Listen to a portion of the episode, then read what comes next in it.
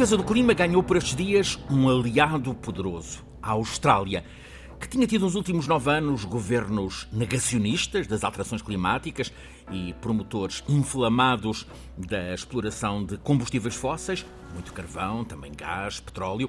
Agora, o povo da Austrália, que nos últimos dois anos viveu confrontado com fenómenos meteorológicos extremos, incêndios devastadores, com dimensões colossais, agora o povo da Austrália foi a eleições e decidiu mudar tudo. Apostou no candidato trabalhista, Anthony Albanese, que escolheu como principal tema de campanha precisamente o combate às alterações climáticas e a aposta no grande crescimento económico da Austrália como, palavras dele, superpotência das energias renováveis. Estamos, professor Filipe Duarte Santos, perante uma extraordinária evolução num povo que até aqui alinhava com Donald Trump eh, no mais perturbador negacionismo.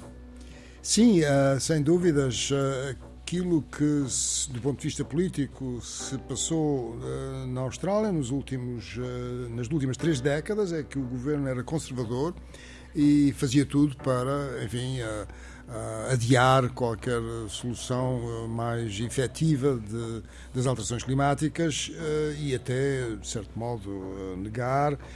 E, portanto, esta é uma, uma mudança muito bem-vinda para aqueles que se preocupam com a, aquilo que está a acontecer ao, ao, clima global. Sendo que a Austrália é quase um império do carvão. Sim, sem dúvidas. A Austrália é ah, em termos de reservas, é, é o terceiro país com maiores reservas mundiais, é o segundo maior exportador de carvão e é também o quinto maior produtor de carvão. Portanto, o carvão faz parte da sua economia, ah, tem feito parte da sua economia ao longo de décadas e décadas e, e portanto, não estão, ah, digamos, muito disponíveis, os australianos e, sobretudo, o governo australiano, de, de mudar de rumo, mas o facto é que uh, a transição energética tem como realmente condição principal fazer descontinuar o uso do carvão à escala mundial. E este novo Primeiro-Ministro fez campanha sempre a insistir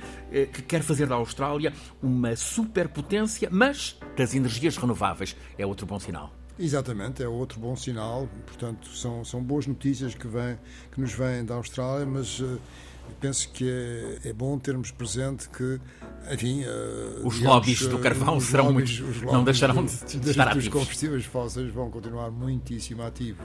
Esta evolução é, no entanto, desprezada por quem não reconhece a emergência climática. É, por exemplo, o que em Portugal argumenta um ex-ministro da Indústria, Luís Mira Amaral que num artigo de opinião publicado no Expresso, em 20 de maio, com o título que desde logo apontou o tom, Alarmismo Climático. Em suma, professor, subsistem negacionismos, apesar da robustez dos argumentos científicos. Sim, o que é um pouco surpreendente é que em 2022 se retome uma argumentação que resultou de uma, enfim, de uma polémica, digamos assim, eh, de 2006 entre um relatório, entre Nicholas Stern, ou melhor dizendo, entre um relatório de, de, um economista britânico que liderou um trabalho encomendado pelo, pelo governo de, uh, da Grã-Bretanha sobre uh, a questão das alterações climáticas uh, e que concluiu que era necessário agir imediatamente, diminuir as emissões de gases com efeito estufa e que isso era algo que era essencial. Nas palavras dele, o, que ele, o que ele disse é que era necessário reduzir as emissões porque os impactos que já se conheciam que iam ocorrer se não o fizéssemos eram extremamente gravosos uhum. para todo o mundo uh, e, portanto, embora uh, reduzir as emissões significasse uma transição energética que tinha alguma provocaria alguma dis, alguma disrupção, era absolutamente necessário uh, fazer isso. Uhum. Isto foi em 2006. Em 2006, duramente criticado por William Nordhaus, que é um economista prémio Nobel, que desenvolveu um modelo, um modelo de como otimizar a transição energética para as energias renováveis um, é professor uh, nos Estados Unidos uh, e uma das conclusões que ele, a que ele chega recentemente, em 2018, mas que opôs-se, enfim, veementemente às conclusões do Nicholas Stern, é de que uh, ele, ele, ele, é um detrator do, do, do Acordo de Paris, uh, diz que o Acordo de Paris uh, é uma péssima solução, é, uma, é, uma, é algo desorganizado, que, que não funciona, que não vai ter sucesso, é preciso é seguir o modelo dele, e o modelo dele, essencialmente, é criar um preço para o, o carbono à escala mundial, todos os países, está a ver, desde a Somália até os Estados Unidos, a Rússia, etc., todos os países a pagarem uma taxa, quer dizer, como é que isto Portanto, se põe os pobres prática? que paguem também, paguem pelos ricos. Exatamente, é, que abranja todos os setores da economia, um, claro que dirá que isto será um processo gradual, mas o facto é que quando ele otimiza eh, este seu modelo, uh, obtém que uh, a temperatura uh, irá aumentar de 3,5 graus Celsius em 2100 relativamente ao período pré-industrial, ou seja, muito acima daquilo que preconiza o Acordo de Paris. E, e portanto, no fundo, o que ele diz é que a prioridade é não prejudicarmos o crescimento económico. Essa é que é a prioridade. Não, não prejudicar as empresas dos combustíveis Exatamente. fósseis. A segunda prioridade será, eh, enfim, eh, combater as alterações climáticas e, portanto, se a temperatura aumentar de 3,5... Paciência. Uh, paciência. Mas o problema é que a temperatura aumentar de 3,5 graus e meio tem impactos sobre o crescimento económico. É isso que, de facto, está a ser difícil uh, de penetrar. Enfim, algumas cabeças. de, de, uh, e, e, portanto, é, é, essa situação é que. Uh, enfim, é preciso ter em conta. Quando nesse artigo no Expresso se afirma que Uh, as políticas de mitigação devem uh, começar de forma mais gradual. Uh, enfim, mais gradual do que tem sido é impossível, porque é tão gradual que efetivamente as emissões globais ainda não diminuíram, quer dizer, continuam a aumentar, exceto quando foi da Covid, da Covid-19, em que diminuíram de uh, 5% uh, de 2000, houve redução de consumos, redução drástica. E, e 20 para 2019, mas já subiram, já subiram de praticamente 5,6%, aliás, e já subiram uh, praticamente 5%. Portanto, estamos novamente a caminho de, de, de uma Do subida de, das emissões. Portanto, mais gradual do que isto é absolutamente impossível. Filipe Duarte Santos, professor catedrático da Faculdade de Ciências da Universidade de Lisboa, conduz-nos todas as semanas neste programa, A Escala do Clima.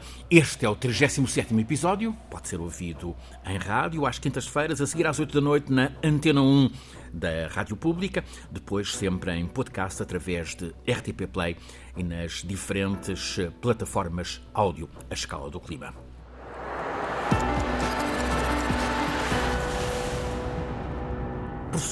Faz agora um ano, zonas do oeste da Alemanha, da Bélgica, dos Países Baixos, na prática a Europa mais rica, foram surpreendidas por um temporal devastador, chuvas torrenciais, cheias que causaram mais de 100 mortes.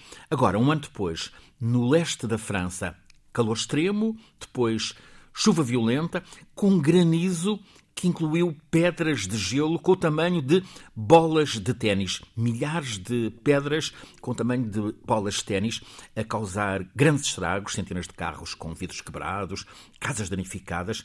É, em suma, professor, a repetição de fenómenos meteorológicos extremos nesta altura do ano.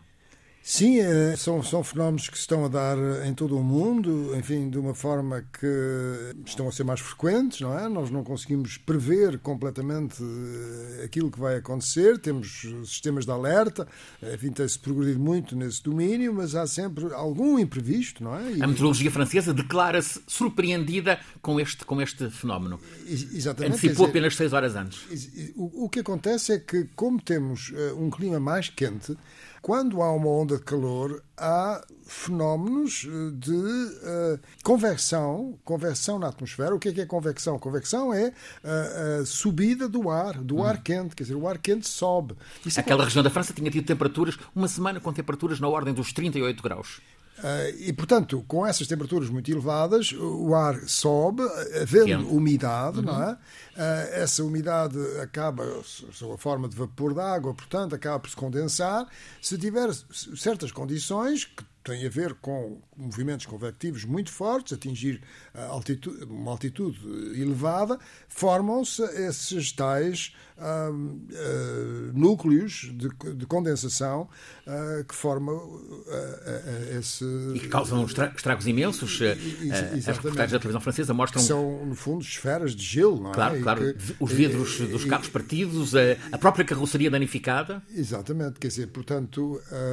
É, é, é, o que se passa um pouco também na, na, Península Ibérica, no verão, quer dizer, a Península Ibérica aquece, é como se fosse uma jangada, não claro. é? Quer dizer, que aquece, a jangada de Saramago, a jangada de pedra. E, e, e, depois ocorrem trovoadas, não é? Porque uh, o ar quente sobe e formam-se trovoadas, trovoadas que agora têm tendência a ser mais intensas, porque temos mais energia no sistema climático, temos mais energia na atmosfera, uh, fruto deste desequilíbrio causado pelas emissões de gases com efeito de estufa, e, portanto, é isso que podemos esperar em relação ao futuro e, voltando àquilo que estávamos a falar há pouco, uh, acontece que estes eventos extremos uh, provocam uh, estragos e, portanto, prejudicam a economia. Claro, claro. Quer dizer, outro exemplo de, de, de, algumas semanas, na Índia, quando houve uma onda de calor tremenda que diminuiu a produção de trigo na Índia e, portanto, isso tem consequências uh, dramáticas. Que levou a que uh, o governo da Índia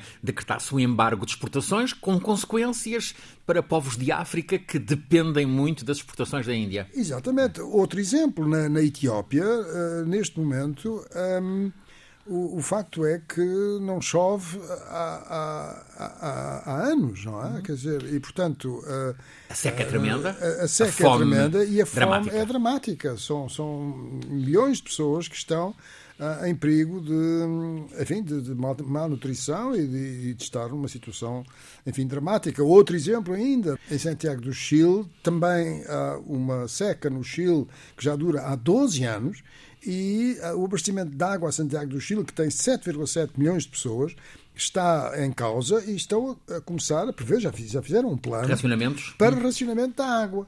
Portanto, tudo isto tem um impacto económico. Quer dizer, portanto, é, é importante que os economistas tenham presente que uh, não é só a disrupção provocada na economia pela transição energética, mas é a, disrupção que está a ocorrer todos os dias através do mundo uh, por estes eventos uh, extremos por estas situações que, que, realmente prejudicam a economia. Os temas entram e saem na atualidade por vagas. Passámos os primeiros meses deste ano a falar de seca. Professor, tivemos, tivemos então nestes primeiros meses do ano sucessivos alertas para seca, em alguns casos mesmo em Portugal, seca extrema. Apareceu, entretanto, algum chuvisco, até mesmo alguma chuva. Será que estamos melhor, professor? Uh, bom, eu, eu penso que, que, que, a situação não, não está de modo nenhum. Uh, não, não é de estarmos descansados. Saiu das notícias, mas não há caso para tranquilidade. Exatamente, não, não há notícias, não há notícias uh, que alguns dirão alarmistas, mas dizer, não há notícias, uh, não há muitas notícias sobre o assunto, mas o problema não está resolvido.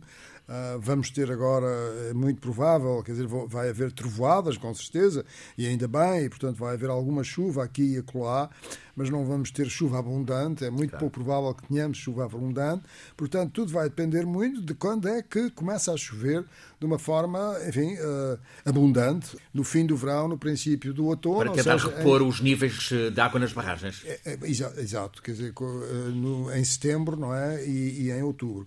E uma coisa que já, já foi referida aqui neste programa foi uh, a possibilidade de nós agora termos uh, previsões sazonais uhum. E, e, setembro, de acordo com essas previsões sazonais, é um, é, é um mês que, de acordo com o Centro de Previsão do Tempo a Médio Prazo da, da União Europeia, é, é um mês em que a anomalia da, da, precipitação é negativa. Portanto, isso não são boas notícias, mas eu penso que eh, nós temos que estar, estar informados, estar, claro. estar conscientes daquilo que se passa. Porque estarmos a, a, tapar a peneira, com, o sol com a peneira, não é? Tenho a impressão que não, não conduz a só complica, só complica a vida, claro. É recorrente a inquietação com o Tejo, com o Tejo Internacional. O Diário Espanhol El Mundo chegou mesmo a comentar que o Alto Tejo, ou seja, o, o Tejo no curso espanhol, está palavras no El Mundo às portas da morte. Isto é perturbador, professor. Sim, é, é, é um problema que resulta das alterações climáticas de uma forma clara.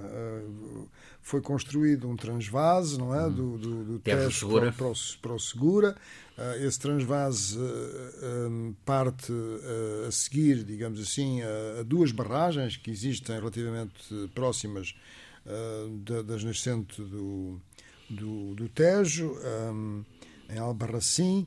Uh, e essas duas barragens uh, têm menos água do que tinham, uh, mas essa água que vai no transvase é essencial para cerca de 200 mil agricultores na zona de Múrcia, de Alicante, eh, perto do, do, Mediterrâneo e também para toda a, a, população, eh, em grande parte de, de imigrantes do, do, centro e do norte da Europa que ali vive e que tem campos de golfe e tem piscinas, etc, etc. E, portanto, eh, há aqui assim um recurso que é cada vez mais escasso, que é a água, Uh, e, uh, evidentemente, também há no, no, sul de Espanha, e isso é uma coisa positiva, uh, desenvolveram o, o, tratamento das águas residuais urbanas, o tratamento terciário, portanto, essa água também é utilizada para consumo urbano, também têm a desalinização e tudo isso, mas o facto é que o Tejo não consegue dar mais água e depois, a seguir ao ponto de onde parte esse transvase para Segura, temos muito menos água, um caudal muito mais fraco. Acontece que uh, temos ali assim o, o, o, rio Jarama, não é? Que uhum. vem. Uh, de, que atravessa Madrid, Madrid. Uhum. e que uhum. está extremamente poluído. Uhum. Uh, os espanhóis não têm feito o esforço que uh, que deviam fazer, no sentido de fazer o tratamento uh, dos esgotos, das águas dos esgotos de Madrid. Portanto, Apesar de sucessivas denúncias sobre o estado do, do Jarama. Exatamente. E, e, portanto, a água que chega, por exemplo, a Toledo é uma água em que é proibido, é uhum. proibido as pessoas tomarem banho. Quer dizer, evidentemente a pessoa pode dar um mergulho, mas, mas, eh, mas, mas isso é, é, é extremamente perigoso e, e, e, cheira mal. Quer dizer, eu estive em Toledo há uns anos, exatamente num, num projeto europeu sobre as questões da água, e, e, realmente Toledo tem o rio uh, numa situação claro. muito já poluída. Bom, e, e daí para baixo a história continua, não é? Quer dizer, há menos água. Claro.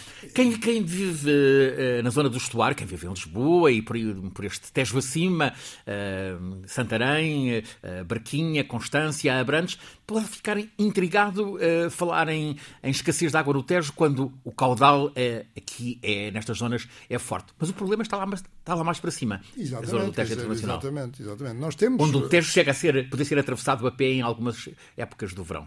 Uh, nós temos, uh, uh, enfim, o, o benefício de, de ter o afluente mais extenso do Tejo, que é, que é o Zezes, com 242 quilómetros, e, e, enfim, o Zezes é todo em território nacional, portanto podemos uh, geri-lo, enfim, da melhor forma. E que é uma uh, grande fonte de, de abastecimento de, de, água. abastecimento de água, claro. essencial para, claro. para, para, Lisboa e para, para a Grande Lisboa e para toda esta região. mas o facto é que vinha nas notícias que uh, já se pescam douradas, que é um, que é um, uhum. um peixe que é uh, oceânico, Bem, não é? Uhum. Uh, em Valada, a 70 km da Foz do Tejo. Uh, e o que é que isto significa? Significa que há uma intrusão uh, salina. Água oceânica, claro. Água oceânica que vai até 70 km. Portanto, como o caudal é cada vez mais fraco, uh, tem essa, essa. É o mar que está a ocupar. exatamente. Quer dizer, que há sempre intrusão salina, mas essa cunha salina pode penetrar mais ou menos, depende do caudal do, do, do rio, e o caudal, sendo muito baixo, tem esta, esta, esta consequência. Um tema complexo, professor. Um o financiamento de emissões nocivas por parte das grandes empresas. Estamos na prática no mundo dos grandes negócios uh, em volta dos, dos hidrocarbonetos. Esse é, é realmente uh, um alerta que, que, que foi dado uh, e tem a ver com o facto de que eu penso que realmente estamos enfim, numa situação de crise climática Uh, há muitas companhias responsáveis uh, no nosso mundo, infelizmente, que têm feito um grande esforço uh, de combater as alterações climáticas e, portanto, isso é uma contribuição extremamente positiva. e essas ações climáticas que têm tido, em particular, é utilizar as energias renováveis desejavelmente até 100%.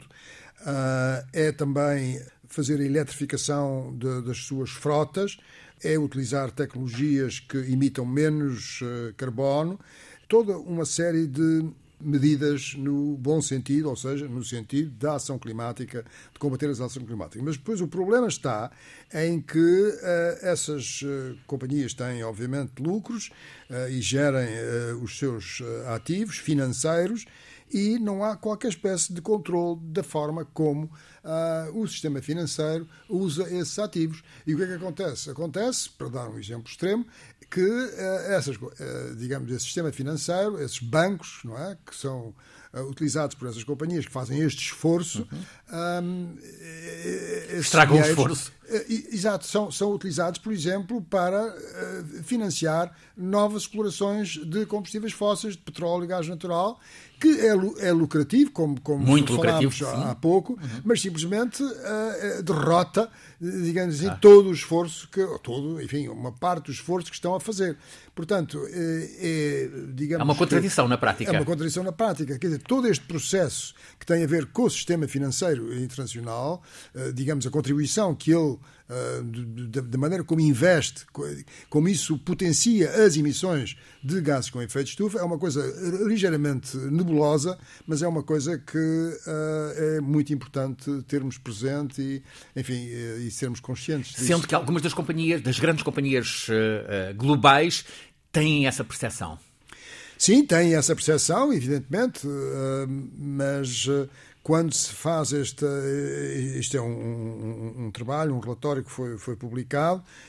Quando se faz este, esta análise, verifica-se que isso tem sido enfim, uma fuga de certo modo inadvertida, mas é, mas é uma fuga neste processo de descarbonização da economia mundial. Filipe Duarte Santos, professor catedrático da Faculdade de Ciências da Universidade de Lisboa, conduz-nos todas as semanas neste programa A Escala do Clima.